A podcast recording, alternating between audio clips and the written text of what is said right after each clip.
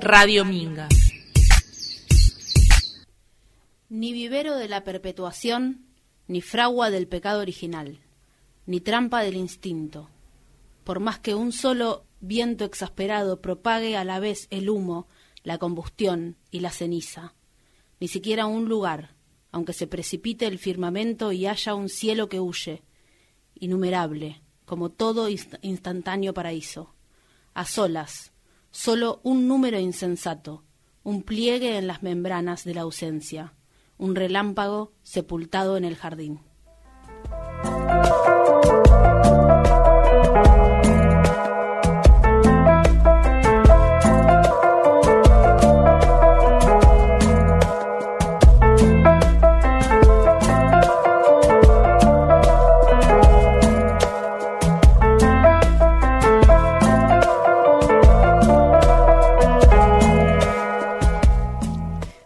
Noches.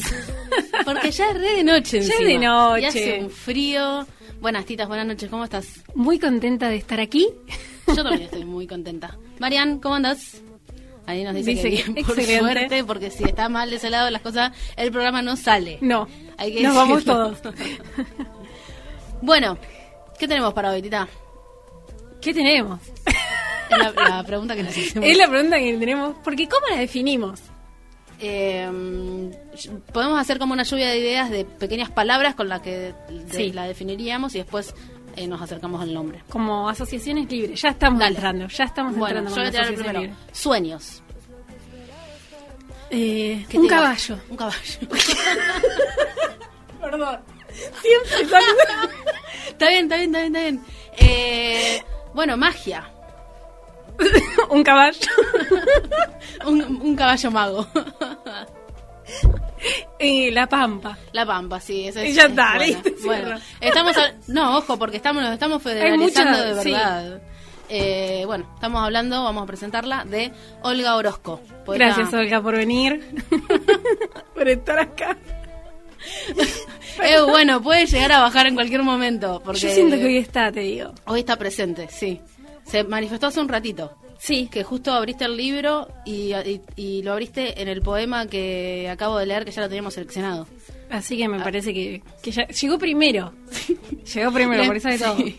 Arregló con Mariano, dijo, pasá, sentate por acá y está ahí, estás eh, eh, Ahí arriba de mi perdón mochila. por ponerte la mochila arriba. Bueno, Olga Orozco, como decíamos, poeta eh, nacida en La Pampa, después hizo su carrera más en, en Buenos Aires, eh, nacida en 1920, en el pueblo de, eh, pueblo en esa época, Toay, que es cerca de Santa Rosa, lo que hoy conforma la, la Gran Santa Rosa, y es, eh, bueno, eh, nada, yo traía algo para, para leer de lo que de lo que ella dice sobre Toay, pero siempre me adelanto, me voy como me meto a la Es que te da ganas, ¿viste? Sí.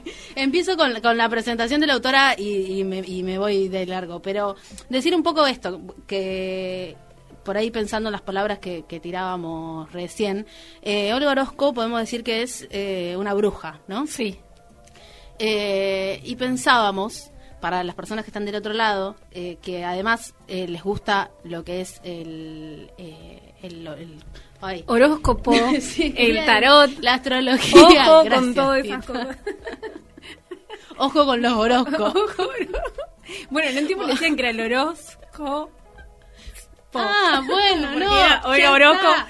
Se descubrió todo. Ya sabemos dónde viene el horóscopo. Listo. Eh, acá, la inventora del horóscopo. No, bueno. Eh, Mar- eh, Marcela- Olga Orozco. ¿Se era- puede volver a empezar? sí, saca la parte del caballo. Poneme la cortina de nuevo. Eh, Sí, parece. no, Pará. para, dale. Quiero, quiero salvar, quiero salvar esta situación porque es importante defender esto. Para mí, Olga y Marosa son muy parecidas. Sí. Siempre pensaban que era, siempre pensaba que eran una.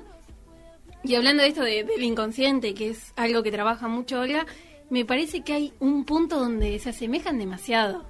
Sí, la verdad que sí. Hay algunas imágenes que, que, mm, son, que son similares, ¿no? Claro, podés encontrar muchas coincidencias. No sé si en su poesía, o sea, si en la poesía concreta, pero sí en toda esa manera de, de trabajar su mundo, el imaginario, eh, lo del por fuera del sentido real, lógico, por así decirlo. Sí, la cuestión de, de las imágenes de la infancia también, ¿no? Sí. Que aparecen un, un montón en, en Olga Orozco. Eh, bueno, en relación con esto de que, eh, que era bruja, de que le gustaba el tarot también, va, le gustaba, lo estudiaba, ¿no? Sí. Eh, escri- ¿Sabes que estudió con una, perdón, esto es un chusmerío. Dale, Lina, estudió con, ahora me olvidé. estudió con una prima de Onetti, pero Onetti el escritor, creo que era una prima, después lo voy a chequear. porque- ¿Estudia tarot con Sí, ella? sí, sí, Mira. ¿qué tal? bueno, puede Ah, tener te- algo no la de... tenías, ¿eh? no, no, para nada. Era, era todo un conventillo el mundillo de la literatura. Como siempre. La literatura y el tarot.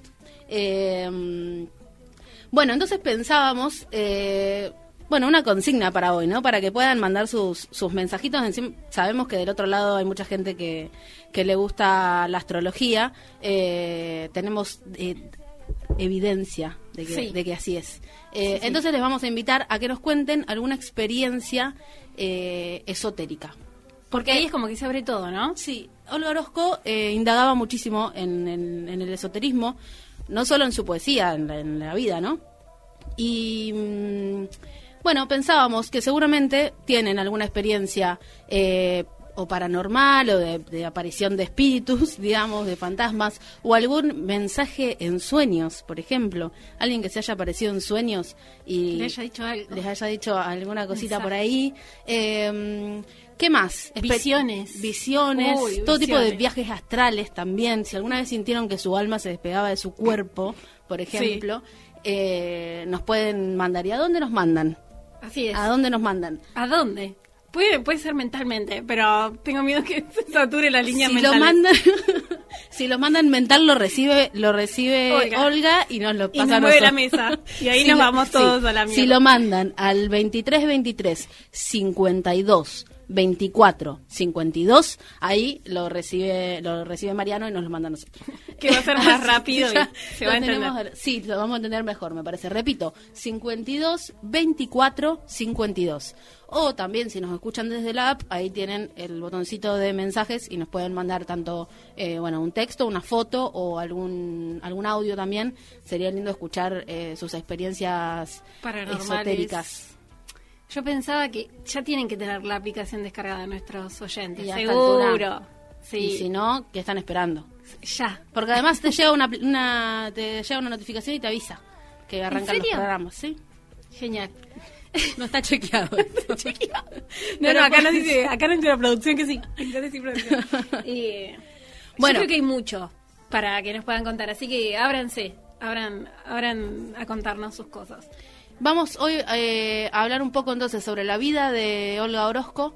Después vamos a hablar un poco, nos vamos a meter más en, en su obra, en su poesía. Vos, Tita, nos vas a, a leer también. Algo de ella, sí. Y en el último bloque vamos a tener un informe sobre el taller de literatura de Vientos de Libertad.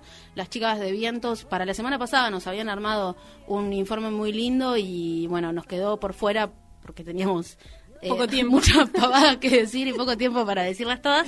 Y bueno, nos quedó afuera el, el informe, pero hoy lo vamos a escuchar. eh, en- así que quédense hasta el último bloque. Sí, y para escucharlo real, lo vayan- verdadero. Sí, lo no las pavadas nuestras. Eh, bueno, y nos metemos, si les parece, en la primera columna, que es esta, este pequeño perfil, o, o sí, columna biográfica de Olga Orozco. Como les decía, nació en 1920. Su nombre completo es Olga Nilda Gugliota Orozco, pero ella eligió el nombre materno, ¿no? Eh, eligió que la llamen Olga Orozco y firmar así la mayoría de sus textos, aunque en un momento que se dedicó al periodismo no firmaba con su nombre, tenía, eh, esto es re interesante, eh, tenía como varios eh, seudónimos distintos que además eran distintas voces y escribían sobre distintos temas. En, en este momento en que se, se dedicaba al periodismo y que escribía para la revista Claudia. Eh, ahí tenía, por ejemplo, un seudónimo que era Valeria Guzmán, que escribía el consultorio sentimental, Carlota Escurra, que escribía notas frívolas, Martín Yáñez, que escribía crítica de libros, eh, Richard Reiner, que escribía sobre ocultismo, y eh, con el seudónimo de Val- Valentín Charpentier y Jorge Videla, nada que ver con el dictador. Importante Eh, aclararlo. Sí, hay que aclararlo. Eh, escribía reseñas de tango. escribió una, una reseña bastante memorable sobre Gardel. Bueno, sus todas sus eh, columnas y textos, los textos que escribía en, en esta revista Claudia, que era una especie de Olará, eh, fueron recopilados y, publicados en el 2012 en un libro que se llama Yo, Claudia. Eh, bueno, ahí recopila todos estos, estos, estos distintos personajes que tenía, ¿no? Esta, eh, nada, era, como polifacética en el sentido de que podía hablar, escribir y opinar sobre todo, todos los temas, pero bueno, había como ciertos, no sé si estereotipos, decirlo en ese momento, o división de temas por géneros, que igual algo de eso se sostiene, eh, pero muy marcado en ese momento, entonces ella como que usaba nombres de mujer para escribir, por ejemplo, esto del consultorio sentimental o sobre moda, por ejemplo, ¿no? Em, me voy un poco más para atrás, igual, eh, ella estudió en, filosofía y letras y ahí se, se recibió de em, maestra. Y sus primeras poesías las fue publicando en eh, revistas como Peñola y Canto. Hasta que en un momento, ya eh, veintipico de años tendría, en una reunión de, jóvenes poetas relacionados con la facultad, se presenta ahí, lee algo de su material y ahí la, la digamos, entre muchas comillas, la descubre el poeta español Rafael Alberti, y de todos los que leyeron, el chabón dijo, estos dos son los verdaderos poetas, se ve que tenía como autoridad para decir como quiénes eran verdaderos. Claro, exacto.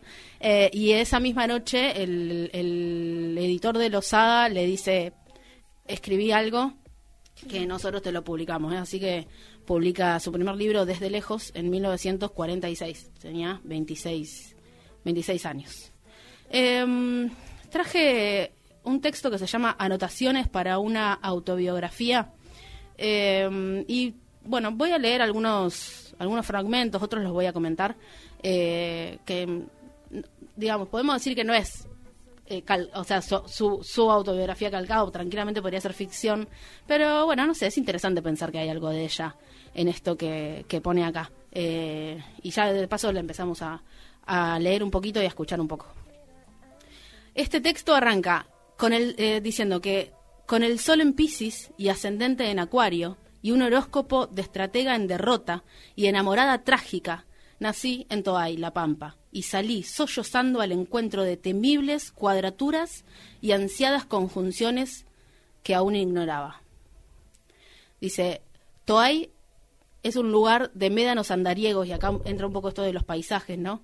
De cardos errantes, de mendigas con collares de avalorios, de profetas viajeros y casas que desatan sus amarras y se dejan llevar a la deriva por el viento alucinado, ¿no? Me lo imagino como un desierto con em, vientos muy fuertes. Eh, los arqueólogos encontrarán allí las huellas de esas viejas tormentas y un cementerio de pájaros que abandoné cualquier radiografía mía testimonia aún, eh, aún ahora esos depósitos irremediables y profundos. Esta me encanta. Dice, me alimenté con triángulos rectángulos. Bebí estoicamente el aceite hirviendo de las invasiones inglesas. Devoré animales mitológicos y me bañé varias veces en el mismo río.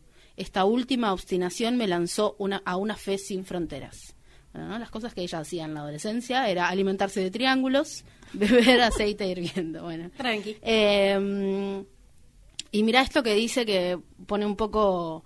Eh, abre la, puerta, me parece, a pensar esta idea, que en algunos casos puede ser una... Mm, un estereotipo y en algunos casos me parece que es como una manera de, depositar eh, algo de la personalidad en la poesía que tiene que ver con esta idea de, no sé, del, del, poeta que sufre, digamos, ¿no? Porque no como que había algo de ella que no, no, no, no le terminaba de, de cuadrar, digamos, dice, en cuanto hablo de mí, me insinúa entre los cortinajes interiores un yo que no me gusta.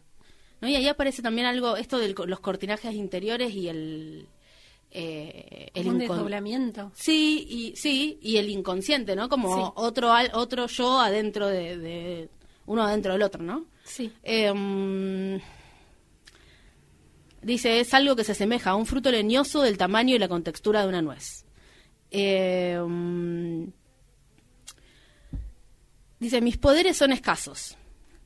No he logrado utilizar un cristal con la mirada, pero tampoco he conseguido la santidad. ni siquiera a ras del suelo. En esto también me hace acordar a, a Marosa de Giorgio, que hoy salió como la equivocación, pero fue también fue, fue, Marosa viniendo a decir hablen de mí también, sí, sí. porque se aparecen. Eh, no, en esto de la búsqueda de la santidad en la infancia, me parece como que hay algo ahí eh, que, que, está vinculado. Eh, en esta sobre Marosa decíamos que tenía un cristianismo amable y amplio. Y acá aparece un poco esa mirada también, ¿no? Es este Dios que no es un Dios eh, un Dios católico. sí, tal cual, no es convencional, sino es como un Dios creado a imagen y semejanza de, de, ella, misma. ¿sí? total. Eh, mi solidaridad se manifiesta sobre todo por el contagio. Padezco de paredes agrietadas, de árbol abatido, de perro muerto, de procesión de antorchas y hasta de flor que crece en el patíbulo. ¿Ves esto que te decía como del sufrimiento, no? para ella se puede sufrir de, una flor que crece. Eso puede ser un padecimiento. Pero mi peste pertinaz es la palabra, ¿no? Como esta búsqueda de la palabra precisa, ¿no? Como de, de, la idea que le cierre perfecto. Me punza, me retuerce, me inflama, me desangra, me aniquila y por lo visto tampoco podía vivir sin ella, ¿no? Como que la palabra la aniquila, pero a la vez eh, es lo que una hace. adicción, Sí, y es aparte lo que hace para vivir, ¿no? El resto de su vida. Eh, mm, te lo voy a dejar para después, dice, no tengo descendientes, mi historia está en mis manos y en las manos con que otros la tatuaron. Mi heredad son algunas posesiones subterráneas que desembocan en las nubes. Y acá hay algo de esto que decía de los sueños, de, de las imágenes de los sueños, que si quieren mandarnos, eh, contarnos algún sueño que hayan tenido también lo pueden hacer. Lo podemos traducir. Sí, escuchen cómo, así me gustaría poder escribir un sueño a mí, escuchen cómo, cómo lo relata. Circulo por ellas en Berlina con algún abuelo enmascarado entre manadas de caballos blancos y paisajes giratorios como biombos. Algunas veces un tren atraviesa mi cuarto y debo levantarme a deshoras para dejarlo pasar. En la última ventanilla está mi madre y me arroja un ramito de no me olvides. Esto, ¿no? Como de una imagen atrás de otra y todas muy absurdas o con elementos muy fuera de lugar, ¿no? Sí. Eh, Marosa de Giorgio. Bueno, sí, sí, es Marosa, sí. Es Marosa, que Marosa formar una sesión de espiritismo para... Eh, perdón, perdón, perdón. Olga, Orozco, sí, no. Eh, quería vivir 349 años. Y yo tengo una teoría, porque vivió 79 años. A ver. Y para mí, lo que le pasó fue que eh, se equivocó y hizo la, o sea, ella quería vivir 349 años, me está costando el, problema matemático, vivió 79, 4 más 3, 7. No. 79. Cortina. Le leo el último fragmento y, nos vamos con, esto y volvemos después. Dice, ¿qué más puedo decir? Creo en Dios, en el amor, en la amistad. Me aterran las esponjas que absorben el sol el misterioso páncreas, el insecto perverso. Entra al portal de noticias de la cooperativa Ladran Sancho. Toda la información de Luján la encontrás en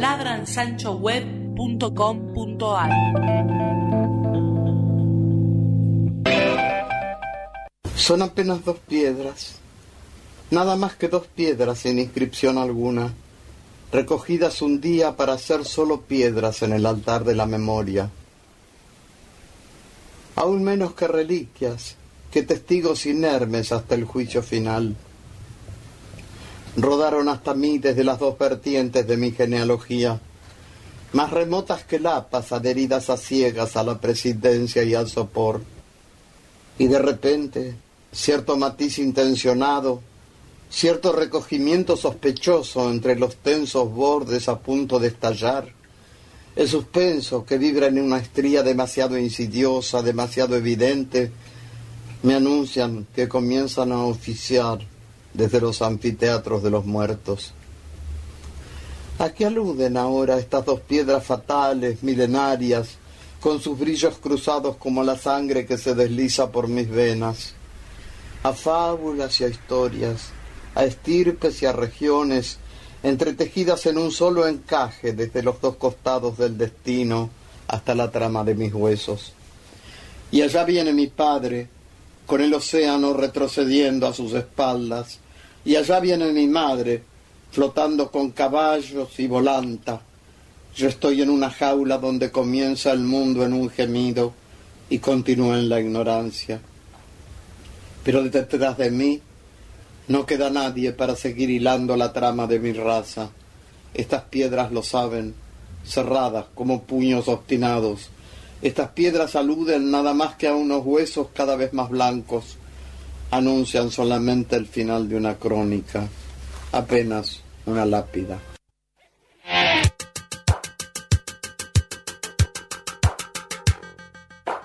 Siento que estoy dependiendo de este sonido. Soy a- Bueno, entramos en el segundo bloque de Las Bastardas. Derrapando hacia el segundo bloque. Llegando como se puede. A tropezones hasta el segundo bloque. Acá se acaba de pelar, pelar, pelear Marosa con Olga, se armó un quilombo bárbaro, pero ya pudimos resolver Lo todo. resolvimos, sí. Eh, bueno, escuchábamos a Olga. Sí, Eh, la y dejo hablar Marosa. Mientras, sí, mientras lo escuchábamos estábamos haciendo ahí un comentario sobre la voz, ¿no? Como esa voz tan, no sé. Tan potente, Sí, tan potente. fuerte. Sí. Qué ganas Y- de hablar como y ella. esto que te decía que me había olvidado de, de comentar que también eh, trabajaba en radio, ¿no? Como en su desarrollo en el periodismo también hizo radio y ese vozarrón. Con esa voz te escucho Sí. todo el día, Ah, sí. Olga. bueno, bueno, seguimos. brava la cosa. Eh, te quería preguntar, bueno, Sí. para, vamos a abrir primero, antes de, de preguntarte a vos la consigna, eh, vamos a recordar los números, porque... Acuérdense que tienen que escribirnos al 52 24 52. Se lo anotan en la ladera, gente. Sí. Se lo anotan en la ladera. No para siempre, sí.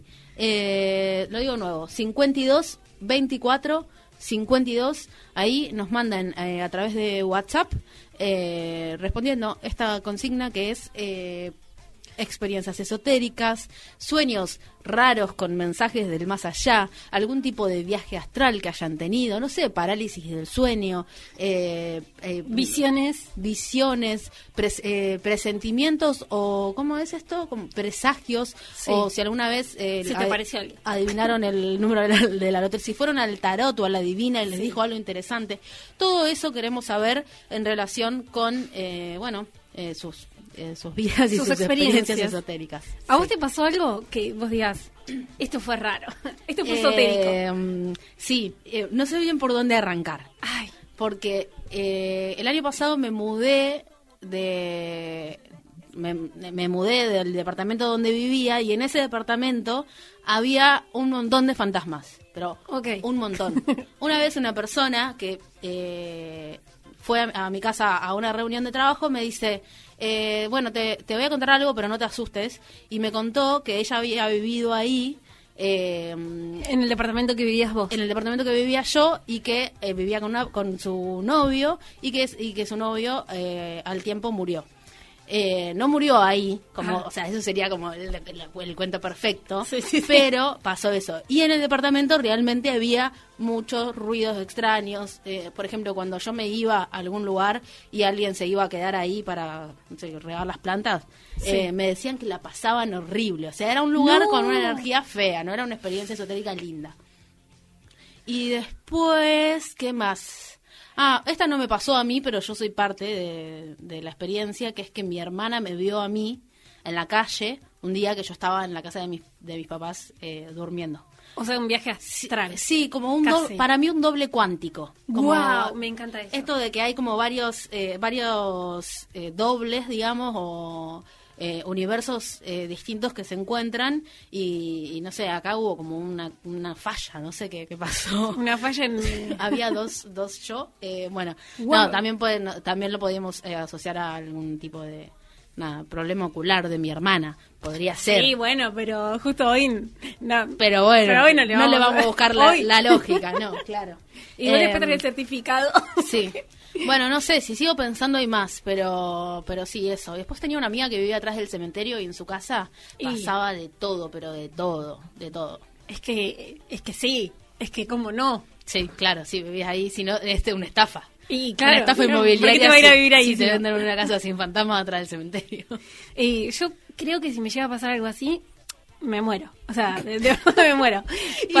Y después hacemos de verdad el programa tipo con, un- con una presencia Sí. fantasma. Eh, así que por suerte no me pasó. Pero seguramente a mucha gente le pasó algo parecido, entonces nos pueden escribir y, y decir qué, qué les pasó. ¿Qué, qué Sí, les pasó acá llegó un mensajito que dice que a- aman la cuestión del el- el- el- el esoterismo. Apá. Ojo, ojo ahí. Bueno, o sea, eh, que, que nos cuenten un poco más. Ah, o sea que era solamente amarlo. Sí. Ah, Amo el esoterismo. qué poca responsabilidad efectiva con el programa. Marita era, le mandamos un beso enorme. Gracias, Marita. Eh, bueno, que nos cuente algo. Sí, por favor. Eh, Bueno, recordamos entonces el número 52 24 52 nos mandan sus experiencias esotéricas y acá las vamos a estar recibiendo, analizando, poniendo en diálogo con otras experiencias esotéricas y descubriendo eh, verdades del mundo. significados. Yo creo que estoy, yo creo que tengo tantos años de terapia que puedo descifrar un sueño. Pero, ah, no sé si Es ilegal, me parece. Ay, perdón, bueno, pero es, es una tentativa. O sea, es, por lo menos es más barato que una terapia. Igual hay que hacer terapia. ¿eh? No, no es que Sí. estoy en contra de No, los el, taller, el taller literario de Tita no, no equivale a terapia. No, no. Eso a veces se empeora, así que hay que tener cuidado. Pero bueno, les puedo tirar una aproximación. Me animo a tirar una aproximación, pero tírenme datos. Bueno, bien. ¿Sí? Eh, para el próximo bloque. Ahora, Sí. te quiero hacer una pregunta yo a vos. A ver, ¿qué pasó? ¿Leíste el domingo? A ver. ¿Leíste ocio programado el domingo? Pero claro. ¿Qué voy a hacer? ¿Qué, programa. te- qué más tienes que hacer el domingo? Nada. No se puede hacer otra cosa. Y leer ocio programado. Bueno, salió el capítulo 5 de ocio programado, este este segmento de, de Ladran Sancho que encuentran en la en ¿La el, en portal de noticias, sí, ladransanchoweb.com.ar. Eh, y bueno, es el- un poco el conjunto de poesía, fotografía y música. El- en este caso, la poesía por... eh, por, eh, por Edu Piaggio. Ahí está, no me salía. Y eh, Roberto Saldivia está en la, en fotografía. Que, ¿Sabes que hay una foto ahí? que es de cuando vinieron a filmar la película. Eh, ¿Cómo era? La de Encontrarás Dragones le pusieron acá. Era. eh, bueno, no me va a salir el, el título Si original. alguien lo sabe, que mande Sí, no, no un me mensaje va al ya me voy a acordar. 23, 23. Ya me voy a acordar. Que cuenta un poco la historia del, de, como del nacimiento del Opus Dei. Ah. Eh, y la filmaron acá en la Basílica. Rarísimo todo. Es un póster como de la Guerra Civil Española con la Basílica de fondo. Ahí me dicen que sí. Que sí. ¿Vos Gracias por el apoyo moral. Tengo, yo vivo sola, les voy a contar a mis oyentes, y tengo un poco de, de miedo. Espero que, que salga todo bien hoy a la noche y que no venga Olga Orozca a decirnos, che, dijeron una cosa mal. No, ya eso- nos estamos metiendo en un tema re... Eso va a pasar, o sea, Olga Orozco Sí. se va a comunicar con Estela Figueroa y Estela Sí. Figueroa, que es corpórea y puede hacernos daño realmente, va a venir y nos va a romper todo. Por suerte todavía estamos en el toque, así que a las 8 cuando salimos no, no puede venir nadie. No. Ya nos tenemos que ir rápido a casa. así que zafamos. Bueno, nada, la verdad que la poesía de Edu en Ocio Programado, eh, fantástica, hermoso. eh, Y la combinación, ¿no? Con las imágenes y con, y con la música, siempre hace que sea una experiencia que es más que leer y ver unas fotos, es algo en, en su Sí, esa conjunto, fusión. digamos. Sí, se genera como un clima, ¿no? Como un, un paisaje, un ambiente muy, eh, nada, muy interesante y, y siempre lindo de, de Sí, para mí es como el momento que tenés que tomar, como decías vos la otra vez, viste, como es eso, hacer eso, escuchar la música, leer la poesía y dejarte llevar por las imágenes. Sí o sí hay que hacer todo junto. Y está el capítulo 4 también, que no lo mencionamos la vez pasada. Una gran poeta, Una- la, la única. Eh, no, que bueno, Tita, acá en la mesa, aplausos para vos, me hiciste llorar como un marrano eh, en la cama, tipo, yo porque me levanté y agarré el teléfono y dije, ay, a ver, voy a ver a ver programado, y de repente estaba llorando desconsoladamente y mandándote un audio, Tita, tipo, maldita, me hiciste llorar como una... Bueno, Perdón, perdón por hacer llorar a la gente. Eh, pero bueno, muchas gracias. bueno, la verdad, re lindo, Eh, así que vayan, vayan a verlo. Eh, Yo quise eh, leer un poema de Edu de ocio, así que voy a spoilear un poquito, pero vayan después y léanlo y atraviesen esa experiencia. Pero bueno, teníamos ganas de, como novedades, eh, leerlo. Aparte, le mando un abrazo enorme, lo adoro con toda mi alma. Edu, si estás escuchando, Te nos queremos mucho y perdón. ¿Nos podés adoptar? Sí, sí, por favor. Ojalá no lo esté escuchando. Ojalá. Ojalá, ojalá, estemos Y si no, llegando. vuelve a quedar grabado y yo después le voy a mandar un mensaje y le voy a decir, che, Edu, si Portate, sale bien esto. claro. Porque si no es como, Escuchalo, cena la gamba. Por favor. Yo creo que lo está escuchando. Bueno, respiro profundo. y la crecida. Las recobas se pierden entre la bruma y los faroles ciegos. En la humedad, los adoquines guardan el barro de la noche. Proyecta su fulgor la sombra desde las torres ojivales. Y suenan las campanas, dan las tres.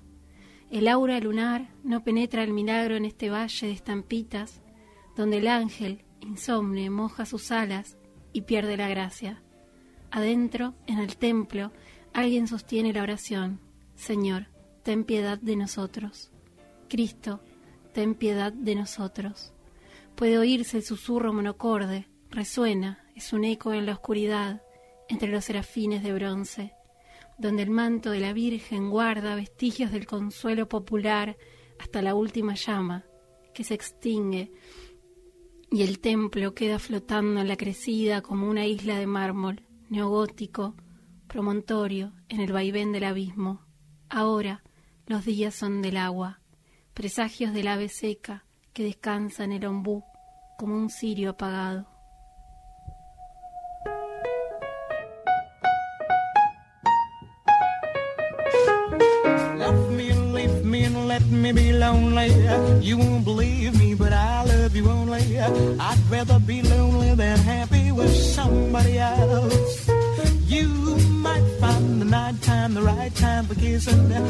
Nighttime is my time for just reminiscing.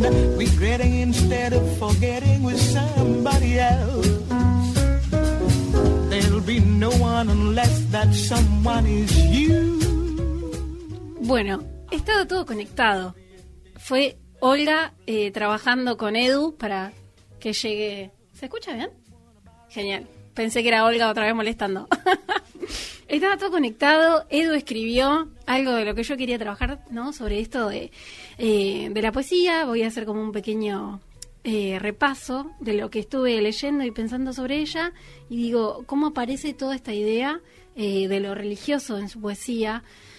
Y pensaba, ¿por qué también nosotros la sentimos como una bastarda?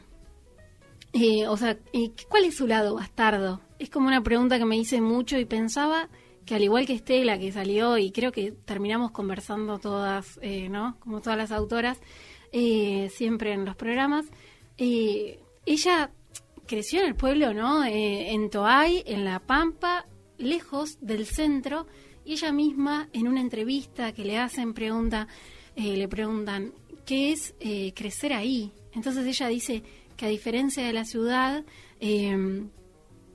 o sea, perdón, quizás me expresé mal, pero como que es nacer en ese en ese escenario, en ese pueblo. Ella dice que a diferencia de la ciudad, eh, no tenés la nariz contra la pared, ¿no? Que se puede disfrutar de las siestas de verano y empieza a introducir eso que vos mencionaste, Lufe, de, de, de esa pampa, de, de, esa, de ese como desierto. Se me viene la idea de un desierto porque ella trabaja mucho y siempre es un elemento eh, muy importante en su poesía, el viento. Sí. Y creo que es eso que quería hablar de los elementos que ella, eh, bueno, por un lado, por eso para mí eh, tiene ese lado bastardo, ¿no? Como por fuera del centro. Y también algo que para mí, vos lo mencionaste, esto que ella siente que no llega a alcanzar esa santidad, ¿no? Pero tampoco está tan, tampoco es tan eh, humana, ¿no? Sí. Para mí está como en el medio. Y creo que en ese sentido es bastarda, que no es de ningún lugar y siempre está tratando de eh, crear un puente para comunicarse con ese más allá, Sí. que no digo más allá, más allá de nuestro sentido, de lo que vemos, y ella misma lo dice, mi búsqueda siempre tiene que ver con salir eh, de esta realidad y poder ver, ¿no? Y como, en vez de de que sea sola como un cambio, sino como una extensión, una extensión desde el yo y también desde, desde la misma realidad que conocemos y vemos, de lo, de lo inmediato que tenemos acá. Sí, la búsqueda como de la trascendencia, ¿no? Ella dice en, un en una entrevista, me parece como que en su poesía como que la- era la búsqueda de Dios, un poco Sí, retomando esto, ¿no? De que no es ese Dios eh, católico, sino algo más, más amplio, una, una perspectiva mucho más amplia. Eh, y hoy, trayendo algo de lo que me comentabas más temprano, cuando estábamos preproduciendo este programa, Porque esto, aunque ustedes crean, que me decías esto de la, eh, la santidad y lo profano conviviendo, porque ella era bruja, ¿no? Era eh, tarotista, astróloga, ¿no? Entonces como que estos dos mundos que, que conviven y que es una mirada mucho más, mucho más amplia. Sí, a mí me parece, eh, por lo menos cuando yo intenté leerla, fui directamente eh, a su poesía y había un montón de cosas que sentía que me quedaba por fuera. Entonces dije, bueno, voy a, voy a hacer al revés. Voy a escuchar cosas de ella, voy a pensar. Y digo, hay ciertas claves de lectura que para mí son importantes eh, retomarlas para que después cuando volvamos a la poesía de ella y a todo lo que escribe, a sus ensayos, porque también tiene eh, ensayos, eh, podamos entender un poquito más ese mundo. Y bueno, este elemento, todo lo que tiene que ver con lo esotérico, viene desde la infancia. Ella dice que tenía, eh, que veía cosas, que, mm, que había algo como una cierta, la madre y la abuela eran videntes, y dice que ella cuando era muy chiquita eh, tenía muchos hermanos, dos mayores, uno se enferma, entonces a ella la llevan directamente a otro lugar para que esté como alejada de, de ese momento tan duro. Hmm. Y ahí aparece una imagen súper poética que para mí después es lo que reproduce mucho eh, eh, en su escritura, que es que ella le dice al abuelo, o sea, estaban, eh, estaba en otro lugar fuera de la casa donde estaba el, el hermano enfermo, y le dice al abuelo que la lleve a la casa de nuevo.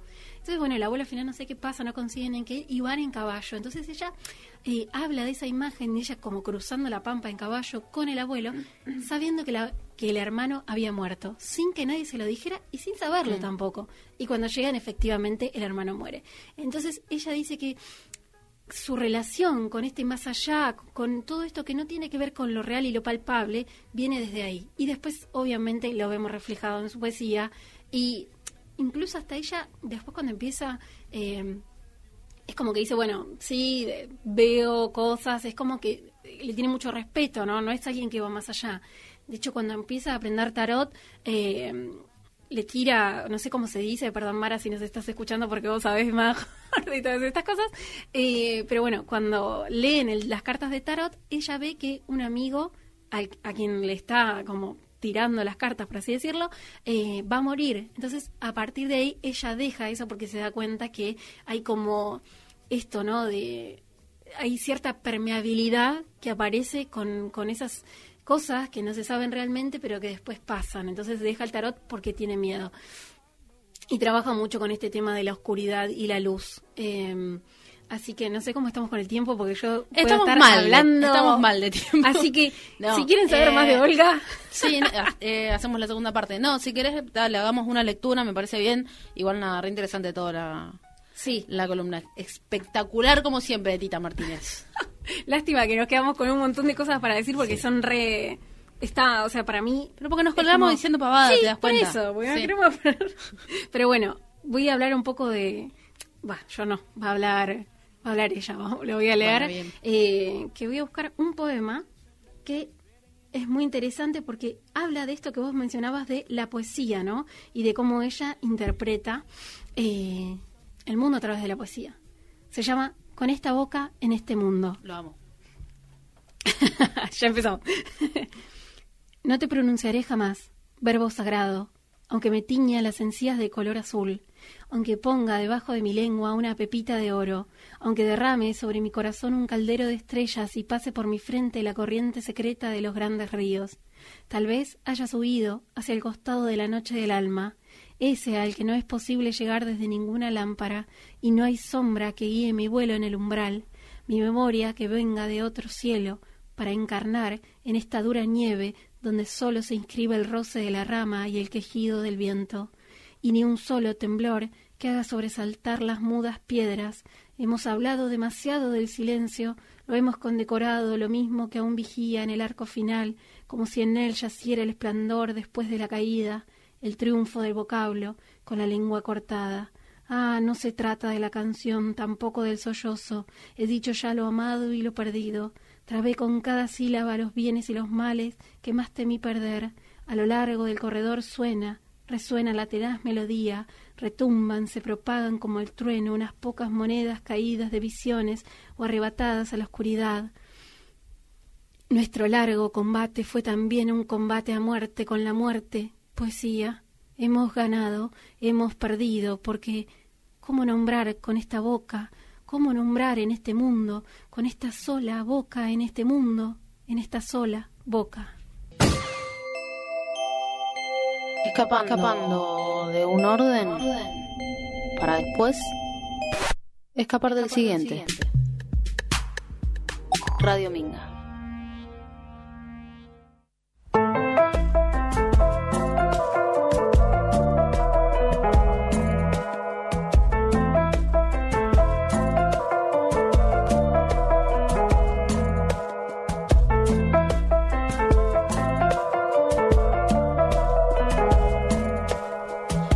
La semana pasada Sí, estuvimos charlando con la gente, las pibas del taller literario de Vientos de Libertad. Jessica, Sofía, Ale, Nina, Francesca, Andrea, Patricia, Vanessa, Benja, Mara y Guillermina. Ellas nos contaron un poco de lo que se trabaja en el taller, de qué es Vientos de Libertad también, nos hablaron un poco, eh, y bueno, algunos proyectos que tienen y, cómo ven la literatura y cómo es la literatura para ellas en sus vidas. Nos había quedado, eh, nos, nos quedamos sin tiempo la vez pasada, no lo pudimos escuchar, pero lo trajimos para, para hoy, así que si Marian lo puede mandar, ya lo escuchamos.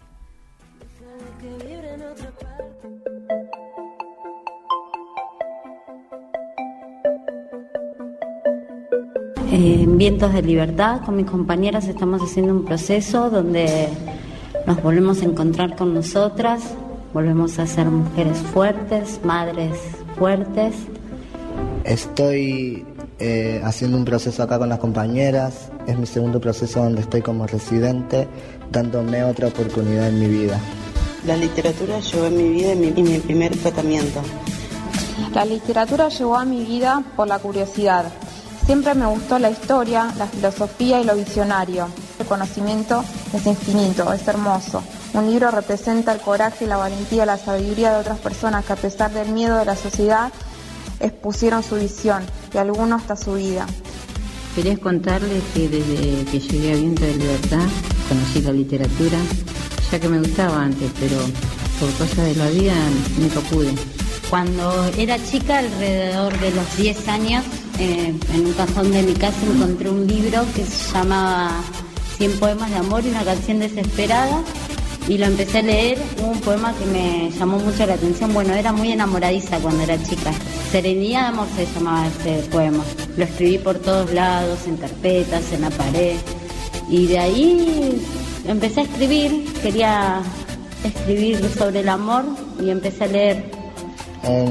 Cuando iba al colegio tenía literatura, pero no podía entender porque no le daba mucha importancia. y No entendía de qué se trataba. Después cuando estuve en mi primer tratamiento en Tigres, de Viento de Libertad, me gustó mucho el taller y descubrí que con la literatura se, hacía, se me hacía más cómoda poder desenvolverme. De que llegué en el grupo de Mara, yo aprendí a escribir, a leer y me gustó el libro que, eh, que, me, eh, que me costó, me costó dejó en solar. La literatura me enseñó, para mi punto de vista, a poder eh, hablar en diferentes ámbitos de mi vida con todo tipo de gente. La literatura representa el conocimiento de otras personas, el saber, la sabiduría. Le doy importancia porque en las palabras encontramos respuestas. Muchas veces nos identificamos y emocionamos y nos levantamos de un mal momento. La literatura está en todos lados porque todos los días aprendemos algo nuevo. La literatura para mí es muy importante y la elijo porque siempre, siempre me gustó. Y como le dije anteriormente, que no, no tuve la oportunidad de hacerlo y hoy con Mara, por suerte sí, así que bueno, por eso la elijo. La literatura para mí es una manera de canalizar emociones, es poder poner en palabras lo que sentimos. Eh, el leer también me abre la mente a conocer más, más palabras y tener más opciones al momento de escribir. Tiene mucha importancia la literatura para mí y la elijo porque me puedo expresar donde me puedo encontrar mejor en mí y donde me puedo desenvolver y también conocer.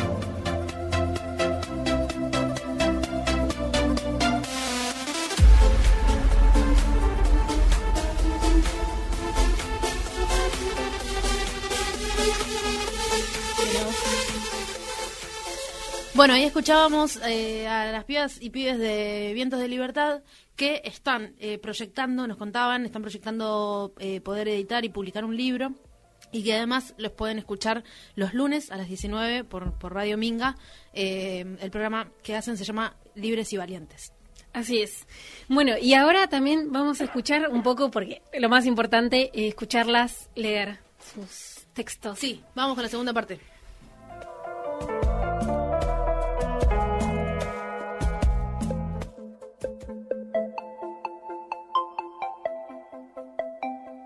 Parece que te extraño, parece que me siento feliz, parece que estoy lejos, parece que tú estás aquí, parece que renazco de mí, parece que vivo otra vez, parece que todo cambió, parece que cada día es uno menos, parece que te amo, parece que te escucho, parece que te huelo, parece que te escucho otra vez, parece que nos tenemos, parece que nos sentimos, parece que amamos mucho, parece que todo es distinto.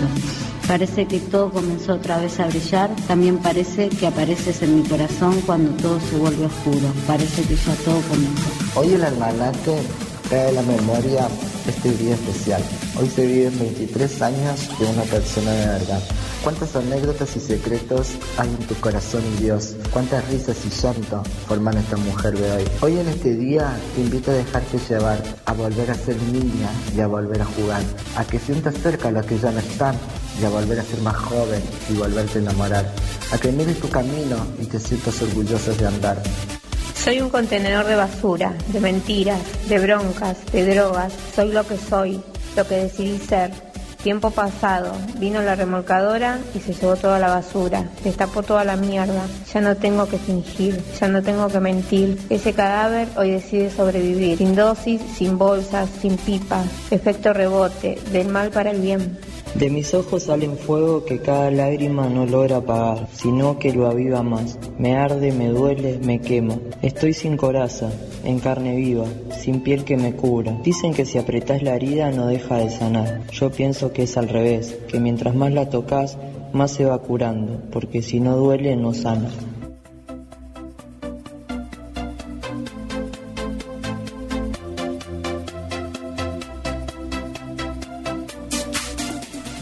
Mandamos un abrazo enorme, muchas gracias por el tiempo y por compartirnos sus producciones. Hermosas. Eh, las vamos a escuchar el lunes a las 19, entonces no se olviden.